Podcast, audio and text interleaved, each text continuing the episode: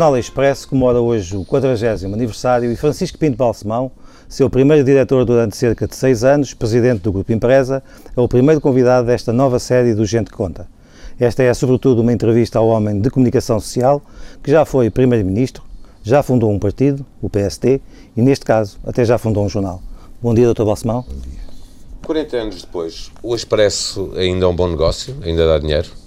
O Expresso ainda é um bom negócio, dá bom dinheiro, felizmente. E está, uh, diria, com que expectativas face ao que está a acontecer de uma forma geral com, com os jornais, e, e que o Expresso também sofre disso, obviamente, tem perdido vendas de, uh, de exemplares, cerca de 10 mil de, no último ano, isso preocupa? Acho que é uma preocupação para todos nós, e os senhores conhecem isso tão bem como eu. Eh, agora é um fenómeno mundial, não, não é só em Portugal que acontece, e nós temos conseguido alguma compensação em matéria de vendas com as vendas através dos tablets, do iPad principalmente, são, somos uh, os líderes absolutos em Portugal de venda de exemplares e de assinaturas eh, quer PDF, quer via tablets, e eu julgo que esse número vai subir muito. Eh, não sei se compensará as descidas de vendas no papel, mas pelo menos está a contrabalançar essa descida de vendas. O problema principal, quanto a mim, reside na publicidade, eh, sobretudo nos, nos anúncios classificados, em que, como acontece em toda a imprensa, quer o emprego, quer o imobiliário, baixaram bastante. No entanto, o Expresso Emprego já que estamos a falar de negócio, continua a ser um ótimo negócio. E é curioso que em todos os inquéritos que fazemos, o Expresso Emprego é um elemento de leitura, para além de ser um bom negócio em si, porque quase todo aquele papel tem anúncios, é um elemento de consulta, quer para pessoas que estão desempregadas, quer para pessoas que estão empregadas. Quando uh, fundou o Expresso, há 40 anos, ele tinha uma matriz muito política. Uh, foi um projeto que se inseriu numa linha de uh, reformista da política portuguesa, em que o senhor também estava inserido enquanto deputado da Assembleia Nacional. Durante muitos anos, o jornal foi visto como alinhado até com as posições partidárias, com as posições do PSD. Uh, isto Isso é que já não estou de acordo. Mas, mas esta estou-lhe a dar a minha visão para lhe fazer exatamente essa pergunta. Hoje o jornal parece um projeto profissional muito mais solidificado. Uh, compartilha desta visão ou não? Ah, eu devo dizer que quando tive a ideia do Expresso e quando fundei o Expresso, eh, o meu objetivo era, acima de tudo, fazer um tipo de jornalismo que não existia em Portugal. Muito mais anglo-saxónico, muito mais separando a notícia da opinião, tratando de assuntos que não eram de todo tratados naquela altura, embora hoje em dia se pareça estranho, como a, eh, todo o jornalismo de, de financeiro, de negócios, económico, na parte cultural também era muito limitado o tratamento jornalístico em Portugal e conseguimos realmente fazer um tipo de jornalismo completamente diferente. A subordinação a uma, um partido nunca existiu. Eu, sempre, eu digo, continuo a dizer que sempre tive muito mais problemas no PSD por causa do Expresso do que no Expresso por causa do PSD. E eu acho que conseguimos sempre manter uma independência. Não quer dizer que não tenhamos e não continuemos a defender causas. A causa da Europa, por exemplo, está no Estatuto Editorial desde o primeiro número e continua no Estatuto Editorial. Na história da fundação do, do Expresso, há algum episódio que seja uh, verdadeiramente marcante para, para definir o que é o Expresso hoje? Uh, como é que apareceu o jornal? Uh, algum episódio que, que marque e que esteja no ADN hoje do, do Expresso? Para mim o episódio foi a venda do Diário Popular onde eu trabalhava, onde tinha herdado do meu pai uma posição minoritária havia um tio meu, Francisco Pinto Balsemão também, que é uma pessoa com quem eu, que, que, eu adorava e que me adorava a mim, não tinha filhos ele, e portanto tínhamos uma relação, era o meu padrinho, tínhamos uma relação muito estreita, que hum, resolveu vender o Diário Popular. E eu penso que quando essa venda aconteceu em 71, e eu não estava de acordo com isso, eh, senti a necessidade de provar, já tinha o visto todo o jornalismo, os senhores sabem como é que é. É um bicho que é difícil depois de deitar fora, não se consegue, nunca mais, acho que na vida. Já tinha visto todo o jornalismo e resolvi, eh, entendi que era possível provar a mim próprio, à família e ao mundo que era possível fazer um jornalismo diferente, apesar de haver censura, também. apesar de Marcelo Caetano, apesar de tudo isso, a censura tinha abrandado comparativamente com o regime de Salazar. Uh, o diretor já não tinha de ser aprovado pelo governo, que era algo que existia anteriormente e que, era, que havia espaço e, pelos vistos, acertei. Mas foi com esse dinheiro também da, da, venda do Diário Popular, uh, esse dinheiro foi utilizado para, para a Fundação do Expresso? que eu recebi, o meu pai entretanto tinha morrido, foi utilizado para isso. E depois arranjei um conjunto de sócios que escolhi uh, através de conhecimentos pessoais, mas também porque para cada um eu, tinha, eu dava determinado tipo de funções. O, uh, o Diário de Lisboa, a família Ruela Ramos, era a impressão, Uh, uh, o, Sr. Manuel Bilhosa, que tinha aberto era a distribuição, acabaram por não a fazer, mas era essa a ideia. Uh, a Sociedade Nacional de Sabões aparece por causa da, da CIESA e da Publicis, que eram agências que lhes pertenciam, e era a publicidade. Família Botei Munisco tinha um rádio clube e eu já pensava um pouco multimédia na altura.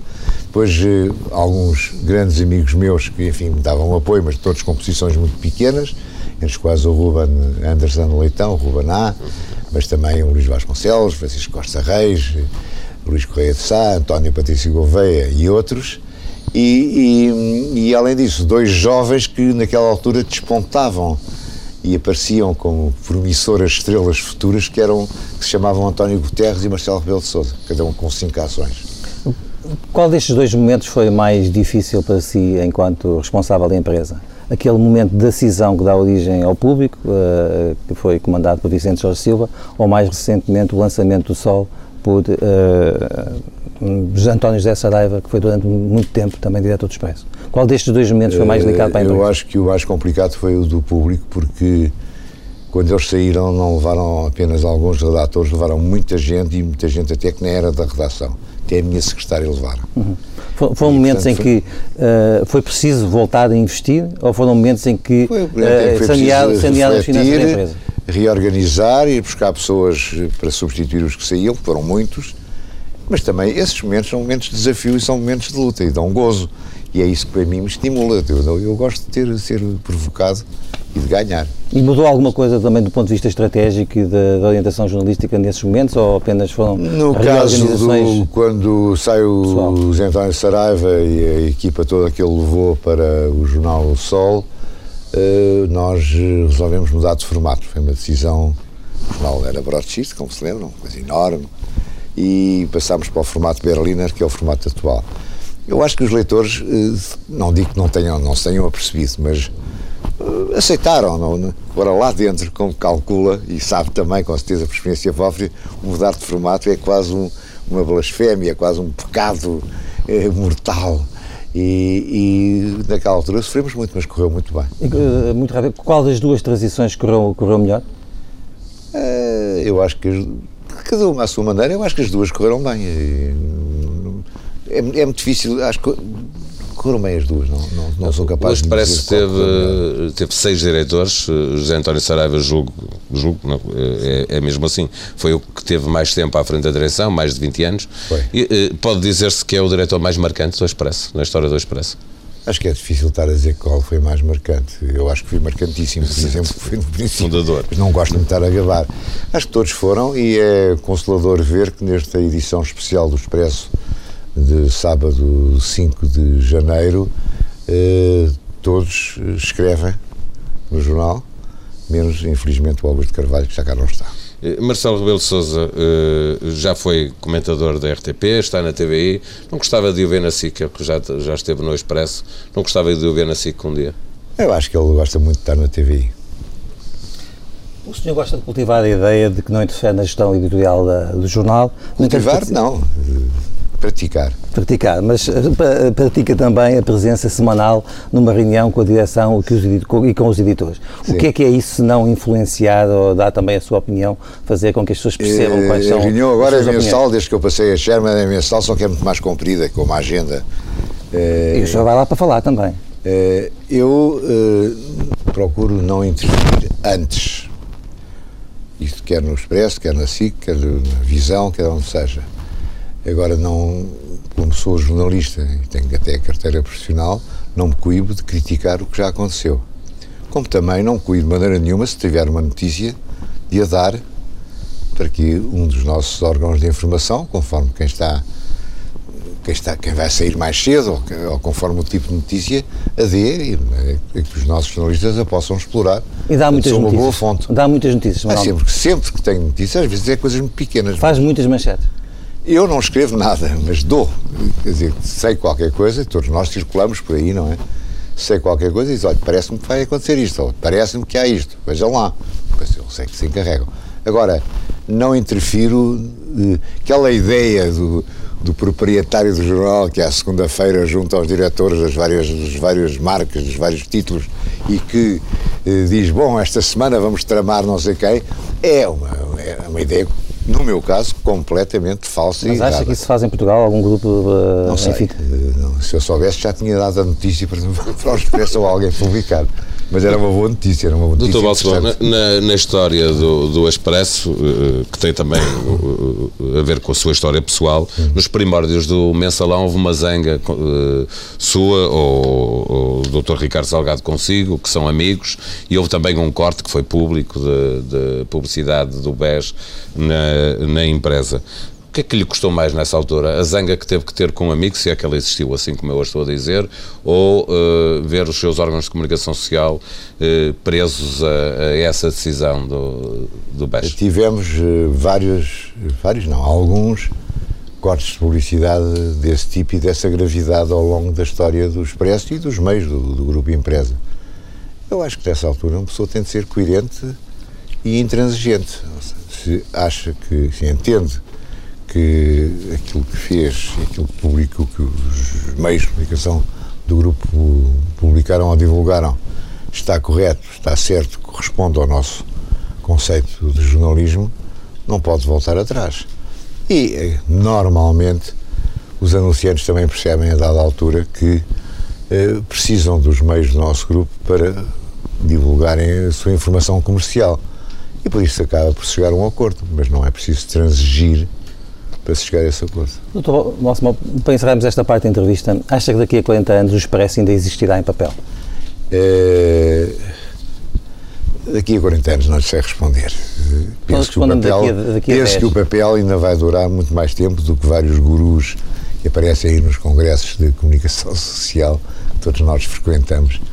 Eh, prevê Francisco Pinto Balsemão sobre o 40 aniversário do Expresso. O Expresso ainda é um bom negócio, dá bom dinheiro, felizmente. Sempre tive muito mais problemas no PSD por causa do Expresso do que no Expresso por causa do PSD. Quando tive a ideia do Expresso e quando fundei o Expresso, eh, o meu objetivo era, acima de tudo, fazer um tipo de jornalismo que não existia em Portugal. Estou convencido que o papel, para muita gente, continuará a ser importante.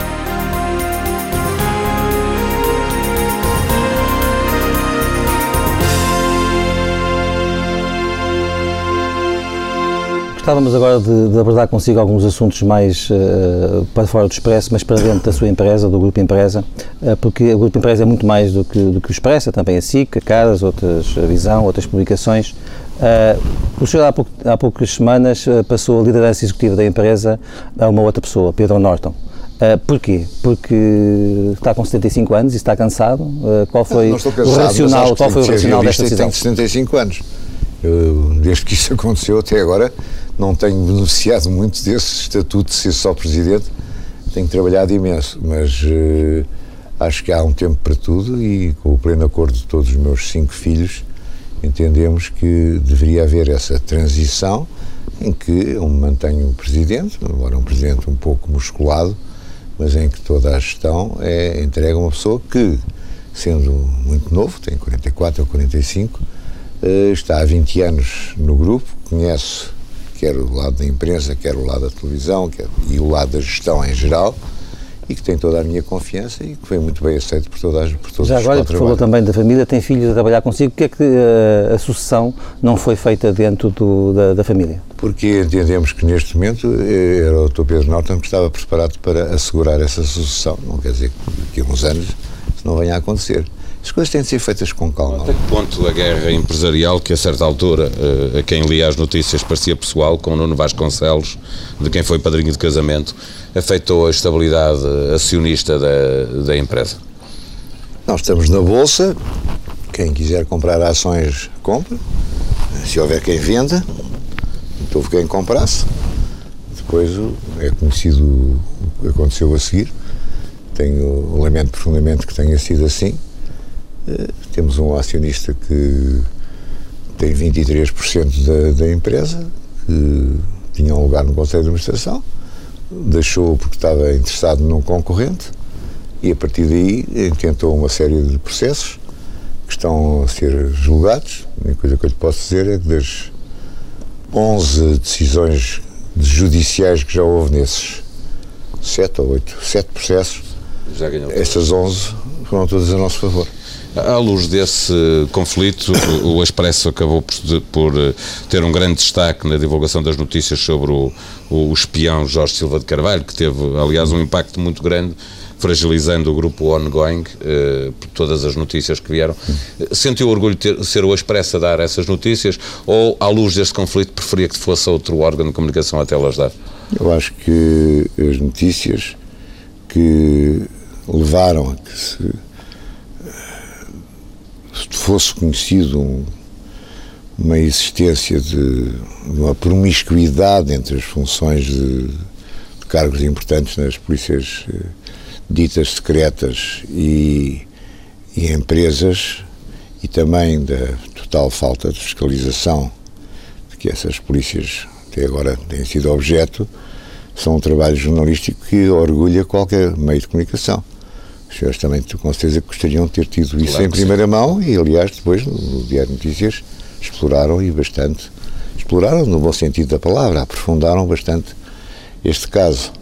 Uh, e, portanto, isso teria existido, fosse a empresa essa ou outra qualquer. Não, não, penso que não tem nada a ver uma, coisa com a outra, como não tem nada a ver uh, uma argumentação que eu também já ouvi, que me parece condenável, que é que tudo isto acontece por causa da privatização da RTP. Ou seja, que são ataques ao governo, envolvimento do, do governo, não sei bem porquê, uh, porque, no fundo, no fundo, da tal tese conspirativa da segunda-feira de manhã, é preciso evitar a todo custo, através do nosso jornalismo, que haja a privatização da RTP. Eu acho que isso é errado. O meu conceito de jornalismo não me permite de maneira nenhuma que nós, quando fazemos bom jornalismo, e procuramos fazê-lo sempre, estejamos a, ao mesmo tempo a servir ou a a procurar obter uh, outros objetivos. Já desenvolveremos a questão da RTP um pouco mais à frente. Aquilo que eu lhe pergunto é qual foi o ponto de ignição desse, desse conflito? Foi uma, uma, uma tentativa de tomada de, de, de poder hostil dentro da empresa? Foi isso? Uh, foi, acima de tudo, uh, um ataque à gestão nossa e a, e, a, maneira como, a altura. E surpreendeu? Completamente. A empresa tem 22% da agência Luz, uma posição idêntica à da Control Invest, eh, grupo a que pertencem o DN e a TSF. Como olha para a gestão da agência e para, para os cortes do governo, acionista principal, que impôs este ano? Eu acho que, em termos gerais, a gestão da agência tem sido boa. Uh, acho que a agência está muito dependente do Estado. Por nós, teríamos já vendido se houvesse um preço que fosse aceitável. Quando comprámos, bastantes anos já, a ideia é que a Lusa fosse privatizada e, portanto, nós estávamos interessados e cheguei a falar com a, com a Thomson e com os Reuters, não, todas, não sei se já estavam fundidas, uh, para tentarmos encontrar uma solução que pudesse pôr a funcionar uma agência privada. Ora, nada disso aconteceu, portanto, nós estamos completamente desinteressados em estar na Lusa, gostaríamos era de ser eh, pagos eh, de Mas, maneira eh, a Luz optou este ano por não distribuir dividendos, mesmo tendo havido lucros. o senhor acha que alguma vez vai ver o seu investimento remunerado? Como já houve, já houve uma fase em que houve, em que houve dividendos, embora poucos, mas houve dividendos. Neste momento não há. Isto é mais uma razão para, sendo a Lusa também um instrumento da política externa portuguesa, e eu entendo que isso possa ter de ser assim, para que o, o acionista Estado fique totalitário, completo, 100%, e que, e que nós sejamos eh, ressarcidos daquilo que investimos e do, do, tempo que esse dinheiro lá está, sem produzir grandes, grandes, grandes, grandes resultados. O senhor tem, tem, tem televisão, uh, vários canais, aliás, uh, um semanário, várias revistas, não tem uh, um, um, diário, mas já teve a Capital, nem, nem tem uma rádio. porquê? Porque não são negócios apetecíveis? porque não faz, não faz parte da estratégia da, da, empresa? Não passaria pela cabeça. Acha, que estão, acha que estão condenados, é isso? Acho que é difícil. Se, um semanário, se os semanários, pelas razões que já falámos, enfrentam as dificuldades que enfrentam, acho que os, os diários é mais difícil. E uma rádio? Uma rádio, até a CIEF, da altura, temos os nossos horizontes, ainda chegámos a estar numa negociação, mas depois não se conseguiu chegar a um acordo e a partir daí também não pensámos muito mais no assunto. Uma última pergunta neste, também neste domínio. Uh, uh, também recentemente fechou algumas, alguns títulos na área, sobretudo da decoração e dos automóveis. Uh, porquê? Infelizmente teve de ser assim porque a crise no mercado publicitário é tão grande e a própria queda nas circulações que essas revistas eram, eram, davam um enorme prejuízo, enfim, à sua proporção, davam um prejuízo grande e, portanto, não é possível mantê-las. Francisco Pinto Balsemão, sobre o Grupo Empresa. Eu mantenho um presidente, agora um presidente um pouco musculado, mas em que toda a gestão é entregue a uma pessoa que, sendo muito novo, tem 44 ou 45, eh, está há 20 anos no grupo. Nós estamos na Bolsa, quem quiser comprar ações, compra. Nós estamos completamente desinteressados em estar na Bolsa. Até se esta da altura temos os nossos horizontes, ainda chegámos a estar numa negociação, mas depois não se conseguiu chegar a um acordo e a partir daí também não pensámos muito mais no assunto.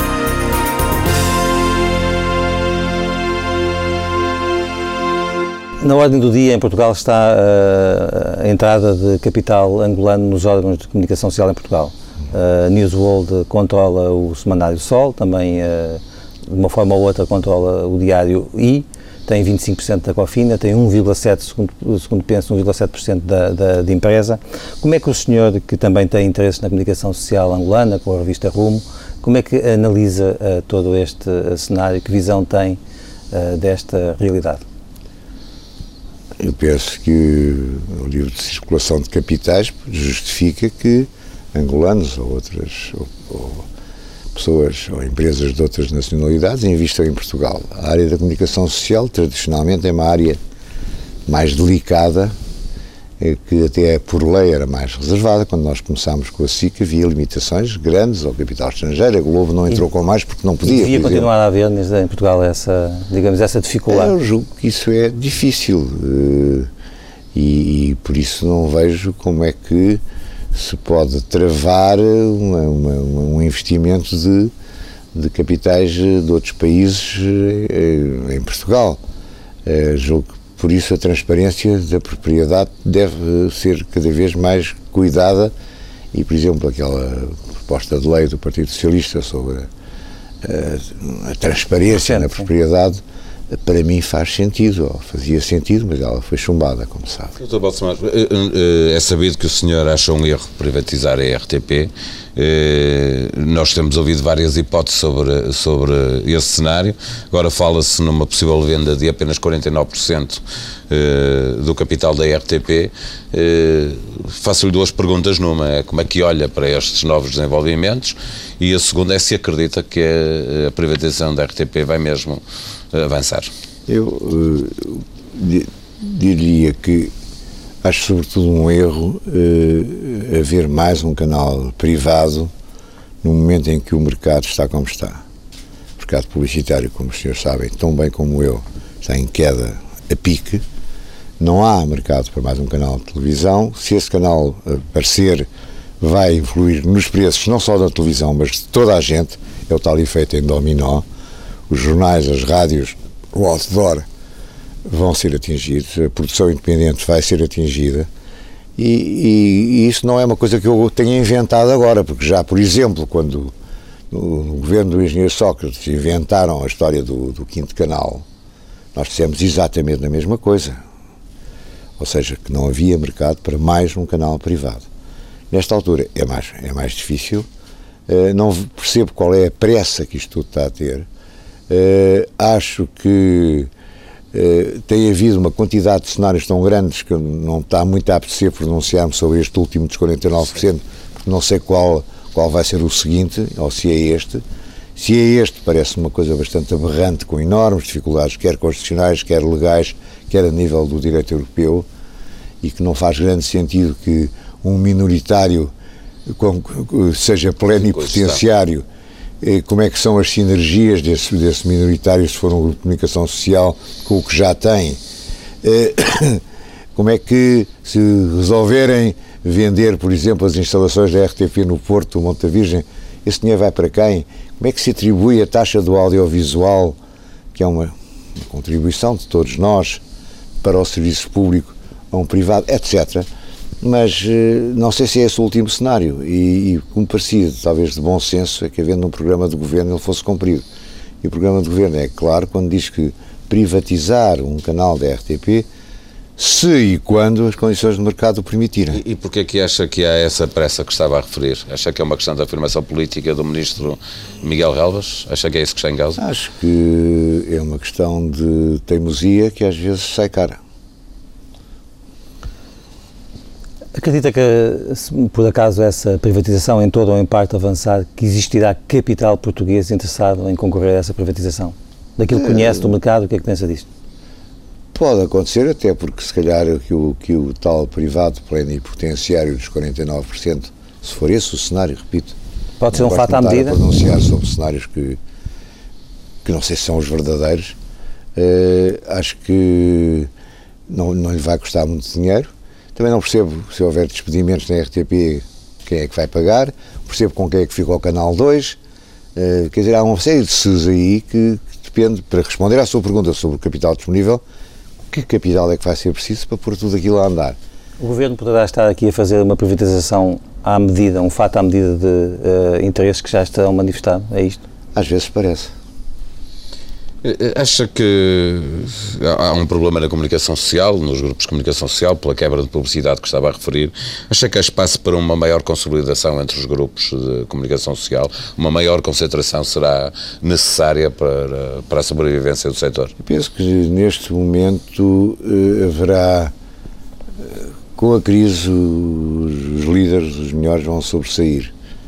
E talvez só depois disso é que vale a pena falar de fusões ou de mas elas vão ter que existir, na sua opinião? Faça aquilo que é o mercado hoje, uh, o mercado publicitário. Não, não, é obrigatório fusões eh, do topo, pode haver uma, uma área concreta, um determinado tipo de revistas, por exemplo, um determinado de sites, de, onde, onde haja associações ou alianças ou parcerias que façam sentido, sem que do, no topo se funda totalmente. Dr. Balsemão, o negócio tradicional dos, do, dos, das empresas de mídia está em, em desagregação, está a desmoronar-se no papel e, por outro lado, não está a construir-se tão rapidamente como seria necessário um na, no digital. Aí, claro. Como é que olha para. Mas vemos que há, há, há, há aqui manifestações muito, uh, muito dispares. no Brasil, os jornais deixaram de permitir os conteúdos no Google, na, na Alemanha e na França há já quem pense que as empresas de telecomunicação deviam pagar fios de passagem. Como é que se vai construir este modelo de negócio futuro uh, num setor que me parece uh, perfeitamente essencial ao funcionamento Eu democrático. Eu acho que nós temos uma grande vantagem, é que quem faz os conteúdos, quem elabora, produz os conteúdos de qualidade, profissionais, somos nós. E hoje em dia, como sabe, circulam na net, que é uma invenção maravilhosa, que é um instrumento de comunicação que ninguém nega. Não estou aqui a dizer mal da net. Estou a dizer é que na net circulam avalanches de desinformação, de rumores, eh, e que é preciso, quanto a mim, a necessidade de média profissionais de qualidade é maior do que talvez há uns anos, na medida em que é preciso separar o trigo do joio. E isso, eh, e a produção dos conteúdos que daí resulta, é um grande trunfo para as empresas de comunicação social. Mas como é que se transforma isso um dia num, num é... modelo de negócio consolidado que substitua aquele que está a morrer? Acabando com a pirataria, respeitando os direitos de autor e não deixando que os motores de busca se apropriem dos nossos conteúdos para os utilizarem sem, um, um, sem, sem pagar. E o que está acontecendo na Alemanha, por exemplo, com esta lei que está quase pronta, é que os motores de busca vão ser obrigados a pagar uma porcentagem da publicidade que, direto ou indiretamente, existe por aproveitamento dos nossos conteúdos. Isso não chega, porque a parte toda dos direitos de autor, que é para, para a qual é preciso encontrar soluções que sejam também eletrónicas, rápidas, informatizadas, de que se eu quiser comprar um conteúdo, com um simples código consiga comprá-lo, pagá-lo. A Apple, no fundo, já inventou isso, não é? Mas, eh, inventou para a música, inventou agora para, para as publicações. Esta nova realidade poderá ser construída em tempo útil de modo a evitar o desmoronamento de alguns grupos de comunicação social? Eu acho que tem de ser, porque uh, corre-se o risco de deixar de haver esse tipo de jornalismo profissional de qualidade uh, e eu julgo que para a sociedade e para a democracia em especial isso é altamente perigoso. Francisco Pinto Balsemão sobre a comunicação social em Portugal. A transparência da propriedade deve ser cada vez mais cuidada. Acho sobretudo um erro eh, haver mais um canal privado no momento em que o mercado está como está. Um parecido, talvez de bom senso, é que havendo um programa de governo ele fosse cumprido. E o programa de governo é claro quando diz que privatizar um canal da RTP se e quando as condições do mercado o permitirem. Presidente da República pediu a fiscalização sucessiva de três normas do orçamento e pediu urgência ao Governo nas políticas de crescimento económico para evitar esta espiral recessiva. Viu na mensagem da novo do Presidente da República um cartão amarelo ao Governo? Havia vários avisos à navegação e um deles foi ao Governo, mas não foi apenas ao Governo. Foi ao Partido Socialista, foi aos outros partidos, foi à, à, à coligação, não é bem a mesma coisa que ao Governo. Uh, mas quando ele diz que, que estamos numa espiral recessiva e que a justiça não está uh, a ser repartida, não há uma justa repartição de sacrifícios, uh, não acha que isto é uh, que obrigará o Presidente da República, se não houver alteração nenhuma, a tomar uma posição mais dura à frente? por posição mais dura entende, entende de, de solução do Parlamento ou de, de missão do Governo? É, mas o mesmo Presidente da República disse que isso seria uma solução péssima. Que nós precisamos de um governo e eu, eu não, como não vejo alternativa, acho que a coisa pior que podia acontecer agora era termos uma campanha eleitoral, etc. É uma verdadeira tragédia. Mas, uh, vê também, uh, partilha das dúvidas do Presidente da República sobre a justa repartição dos sacrifícios pela sociedade portuguesa? Eu acho que há um problema de igualdade que não está resolvido, mas também nunca foi em Portugal e que neste momento, com a, com a crise, com o desemprego, com, com o que muitos portugueses estão a sofrer, vem mais ao de cima, eh, mas também não é de um momento para o outro que ele se pode resolver. Eh, entendo que este governo tem comunicado mal eh, o que faz de bem, que falta uma coordenação geral da comunicação do governo e isso é fazer política, e que, por vezes, há membros do governo, incluindo o Primeiro-Ministro, que falam demais, que falam muitas vezes, que não precisavam de falar tanto. Uh, e, e, o facto de, por exemplo, o Primeiro-Ministro falar tanto significa que a política de comunicação não existe como devia existir. Vou-lhe dar um exemplo. Eu consulto muito um serviço de notícias da Bloomberg, que tem no iPad e que gosto de seguir porque é claro, é um exemplo claro do lobby anglo-saxão contra a Europa, contra o euro, e é muito interessante ver como é que eles vão acompanhando o que vai acontecendo. No fim do ano deram um artigo de balanço sobre a evolução das taxas de juros das obrigações. Faziam grandes elogios a Portugal, não só, também a, também a Irlanda, também a Espanha e a Itália, e a maneira como, também por causa das decisões do Mário Draghi de pagar sempre que fosse preciso, etc. Enfim, não vou agora entrar em pormenores. Uh, taxas serão 15 para 5 nos globais, nas, OTs, nas obrigações de tesouro a 10 anos. Uh, e depois punham opiniões de bancos que diziam que nós íamos voltar aos mercados para o ano que vem, etc. Nós sabemos que em Portugal tudo o que vem lá de fora tem mais credibilidade do que aquilo que nós, pobres escribas do jornalismo português, vamos escrevendo. Tudo o que vem de um, de um órgão estrangeiro, como sabem, tem, é logo eu não, eu não vi ninguém do governo até agora uh, pegar nisso e a, e a usar, nisso da Bloomberg. Isto é um exemplo concreto que lhes dou do dia 1 ou 2 de janeiro, e aqui estamos a falar, hoje é 4, não é? Isso é uma, é uma crítica a algum ministério em especial dentro do governo? Uh, eu acho que devia haver alguém que se encarregasse a nível central de, dessa, dessa matéria. E, portanto, se alguém é responsável por isso, não está a exercer bem a sua, a sua função? Hum, acho que não. A, a Constituição, a Constituição uh, hoje é um travão ao funcionamento da economia e do sistema em Portugal? Acho que a Constituição está um bocado arcaica em relação enfim, ao tempo em que foi em que foi aprovada, apesar das revisões que teve, uma das quais, aliás, foi quando eu fui Primeiro-Ministro e que foi fundamental, na medida em que só a partir daí é que passou a haver democracia em Portugal, deixou de haver o Conselho da Revolução, mas uh, em termos de linguagem é, é, pesada, mas eu julgo que não é por causa da Constituição que as coisas não são resolvidas. Eu julgo que era muito mais importante, e tenho batido por isso há anos, sem qualquer êxito, devo dizer, um pacto de regime, um pacto em que os principais partidos, todos aqueles que quisessem aderir, se comprometiam a, em matéria de justiça, em matéria de educação, em matéria de saúde, em matéria de administração central e local e noutras matérias, eh, eh, a cumprir um calendário que cedesse uma legislatura, que fosse pelo menos duas legislaturas, e que quem estivesse no governo cumpriria esse pacto e as pessoas, portanto, votariam no partido em que considerassem que faria melhor esse trabalho do que qualquer dos outros. Isso é algo que eu julgo que o Presidente da República poderia promover, poderia fiscalizar e, e poderia, portanto, impulsionar. Sim, sim, ou não vê como positivo que uh, o Presidente da República tenha suscitado a verificação da constitucionalidade de algumas normas que estão no Orçamento de Estado? Acho que é uma medida preventiva. Mas uh, também espero que o Tribunal Constitucional julgue com rapidez, porque, como sabe. E já agora em que sentido?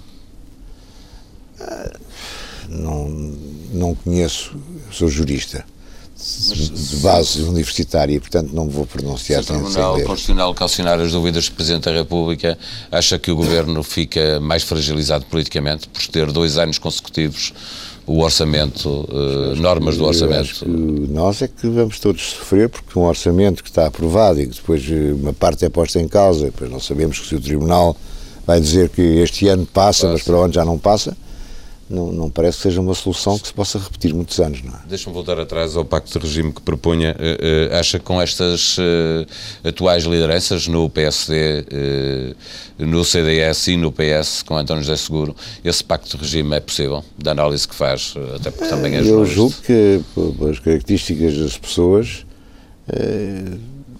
estaríamos talvez em condições ideais para que isso acontecesse, ou mais ou menos todas do mesmo grupo etário, Todas elas eh, entendem que já têm uma experiência suficiente para poderem decidir por si próprias, eh, têm legitimidade dentro dos respectivos partidos e há a premência de encontrarmos soluções para as questões de fundo. Nós não podemos afunilar da história da Troika, do déficit, da dívida.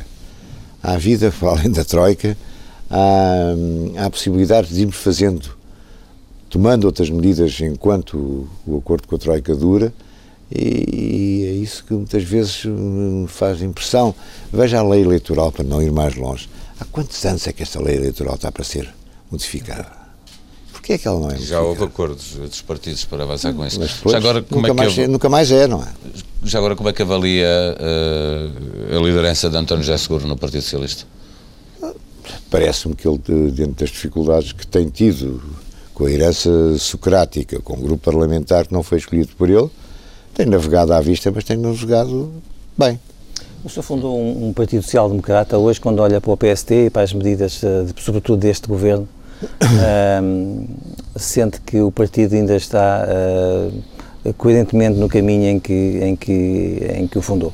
Às vezes aflige-me um pouco, mas entendo também que aquilo que este governo herdou em termos de compromisso com assumidos pelo governo anterior eh, não lhe dá grande margem de manobra. Gostaria, tem a social-democracia na gaveta. Gostaria, no entanto, de ver alguns sinais de, de uma preocupação maior com a igualdade eh, e acho que é possível, eh, ao lado da Troika, não, não esperar pelo pós-Troika Recentemente foi divulgada esta plataforma para o crescimento sustentável, eh, da qual eu sou presidente do Conselho Consultivo, e que não é um movimento partidário, é um, é um think tank, como agora se diz, que tem 400 eh, pessoas que colaboraram inicialmente, das quais mais de metade não têm filiação partidária, mas há várias medidas que estão ali propostas que me parecem ser uh, execuíveis ou pelo menos poderem já ser apontadas como objetivos. Essa é uma erupção de algum descontentamento de, uma, um certo setor do PSD em relação à, à, à, governação do país? Não sei se é descontentamento, eu sei que é uma, uma, uma vontade de apresentar novas vias que eu julgo que é muito construtiva e muito positiva. Francisco Pinto Balsemão sobre a atualidade política portuguesa. Acho que a coisa pior que podia acontecer agora era termos uma campanha eleitoral, etc. É uma verdadeira tragédia. Eh, entendo que este governo tem comunicado mal uh, o que faz de bem. Por vezes, já membros do governo, incluindo o Primeiro-Ministro, que falam demais, que falam muitas vezes, não precisavam de falar tanto. Um jogo que era muito mais importante e tenho batido por isso há anos, sem qualquer êxito, devo dizer, um pacto de regime. Nós não podemos afunilar a história da Troika, do déficit, da dívida. Há vida para além da Troika